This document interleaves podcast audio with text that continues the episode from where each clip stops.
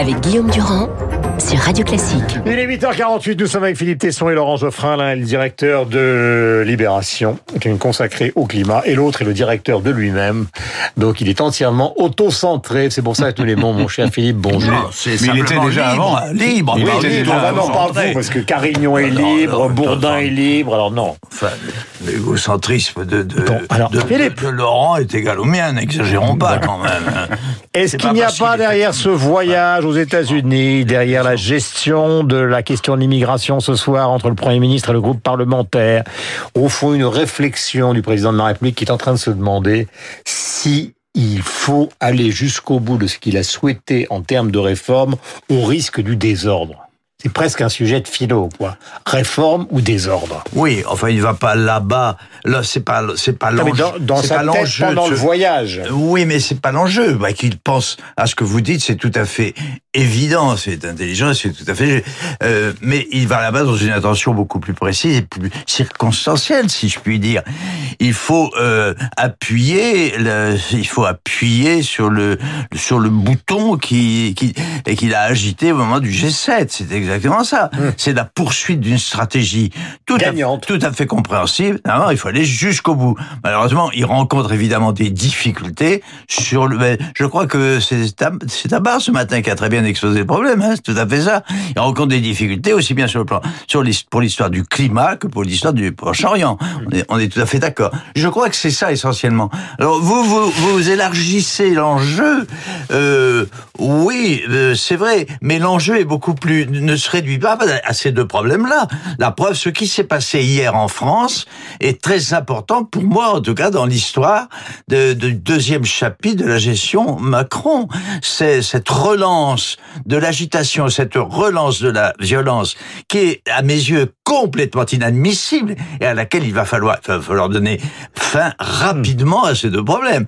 Voilà, elle est. Ça rappelle à l'armée, j'imagine. Maintenant, voilà. Mais non, arrête une fois de plus. Je ne dis pas ça. Non, mais- Je ne dis pas ça. Je ne souhaite pas, bien sûr. du moulin, non, mais Philippe. soyons sérieux. Philippe, je ne vais pas apporter du moulin à votre... Non, de l'eau à mon moulin, Non, dire. je- je- non, mais attendez, j'a- j'a- j'allais préciser tel type de liquide j'allais apporter justement à votre moulin. Ben, tout- les les- les- non, mais ce qui s'est passé n'a pas été dramatique. En revanche, ce Si. qui était dramatique, si. laissez-moi terminer avant que Si. Geoffrin n'intervienne. Oui. Ce qui était dramatique, Où, où- où Non, non. il n'y a que Tesson qui parle. non, mais- ce mais- qui était dramatique, et. Geoffrin va, va, C'est va la nouvelle enchaîner. formule de l'émission. Moi, je suis là pour regarder. Non, non, pas du tout. Geoffrin va enchaîner. très bien. Non, euh, euh, ce qui était dramatique, c'est quand même de voir des black blocs déambuler sur les Champs-Élysées, comme si c'était Tesson et Geoffrin qui allaient au cinéma. Laurent. Enfin, c'est triste. Moi, je crois que c'est un, un régime qui a peur, en fait.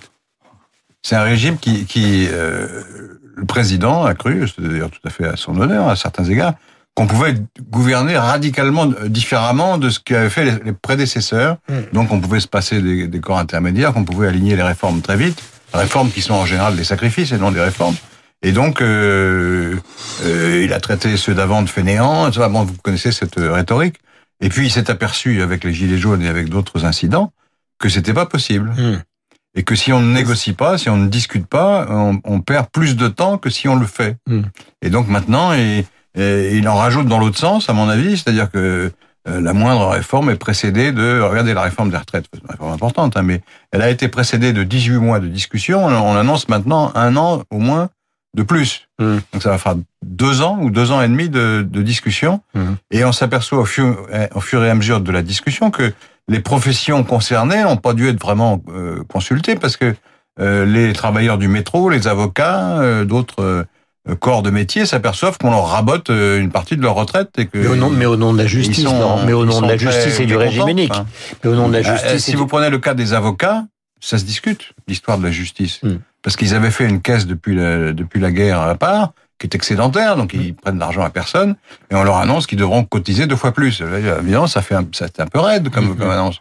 Enfin, il y a Moi, pire. je- Moi, j'ai pas de, de, de- d'action chez les avocats, je m'en fous, mais Hmm. je constate qu'on leur annonce du jour au lendemain qu'ils devront cotiser deux fois plus pour la même Hmm. retraite.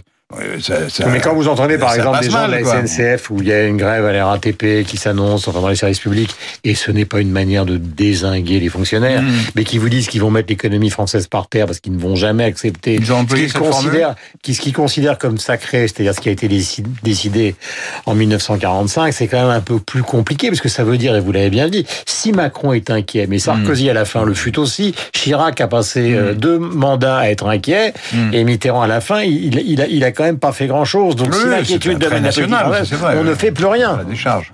Mais Enfin, on a, c'est pas vrai d'ailleurs, parce que euh, puisqu'on parle de la retraite, on l'a réformé. Non, euh, tu par- parles de la retraite, parlions pas de ça d'ailleurs. Non, mais- Tu dis, Mais euh, on tu- m'interroge sur Macron. Quelle Voilà. est la principale réforme de Laurent, termine et retraite. Philippe enchaîne. Donc sur- la retraite, on a réformé le système de retraite. Plusieurs fois. Plusieurs fois. Mais les comptes ne sont toujours pas à l'équilibre. Peut-être que c'est la bonne. euh, si, ils sont à l'équilibre aujourd'hui. On craint qu'ils ne le soient plus euh, Ben voilà. dans trois ou quatre ans.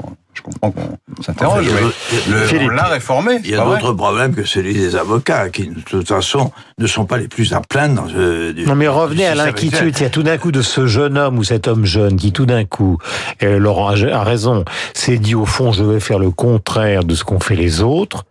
Je ne sais pas si le mot de contraire. En tout cas, je vais faire ce que les autres n'ont pas fait et qui tout d'un coup se dit il y a une sorte de mur français. Oui. D'accord. Mais enfin, encore une fois, il y a des, des exemples pires à à l'appui de ces thèses que celui qu'il invoque. Parce que il faudra quand même bien que des gens de la catégorie socioculturelle de, de Laurent, c'est pas lui, ad hominem, je fais pas son procès. Pas du tout. Il n'est jamais que mon nom par- et il il n'est que jamais que une partie d'un tout. Il est le- le- l'exemple, euh, comme il y en a beaucoup d'autres, d'une catégorie sociale particulière. Une catégorie sociale. Si on vient à ça, alors évidemment, je polémique par la même, mais pourquoi pas? Une, une catégorie sociale qui pèse infiniment lourd dans l'organisation intellectuelle, sociale, politique, idéologique de ce, de pays, plutôt favorisé. Je te, non, mais je prends ton exemple, excuse-moi, je Laquelle prends ton exemple parce que tu es là, il se trouve Oui, que oui. c'est toi. Mais tu es quand même, non, tu es quand même assez exemplaire d'une contradiction et d'un, je dis pas d'un scandale, n'exagérons pas, mais d'une anomalie qui, qui devient finalement très très agaçante. Euh, il faudrait qu'un jour, les gens comme toi, les gens de ta, de cette catégorie conviennent qu'ils vont quand même très très loin dans la condamnation d'une politique dont ils sont finalement les bénéficiaires. J'appelle ça la bourgeoisie française, la bourgeoisie de gauche. Bah, c'est très important parce qu'elle C'est très important parce qu'elle a pour elle les médias. Elle a pour elle la majorité Mais de oui, la communication. c'est méritoire de défendre non, une politique pas, qui Non, non, c'est pas intérêts. méritoire. En fait, tu n'es quand même pas sa façon de Bah, je Paul. On je te demande pas de, non, pas qui parle de mérite. Qui Non, mais c'est très je important Je ce que pas le problème. je, Donc je- les, tous la les journée. riches doivent être pour les, des solutions Non, mais qui enfin, favorisent écoute, les riches et tous les pauvres pour les mais convient, que les manifestations d'hier, c'est un jour, c'est une caricature de la situation actuelle, la journée d'hier, qui, dé- hein. qui défile pour défendre quoi, à côté de gens avec lesquels ils ne sont pas d'accord, pour créer un désordre national Ouais, c'est- qui, de semaine en semaine, vient- devient inadmissible. De- Tu permets que je termine une phrase, s'il te plaît, au nom de la liberté, Oui, a- que tu défends 92 professionnellement pour emmerder le monde.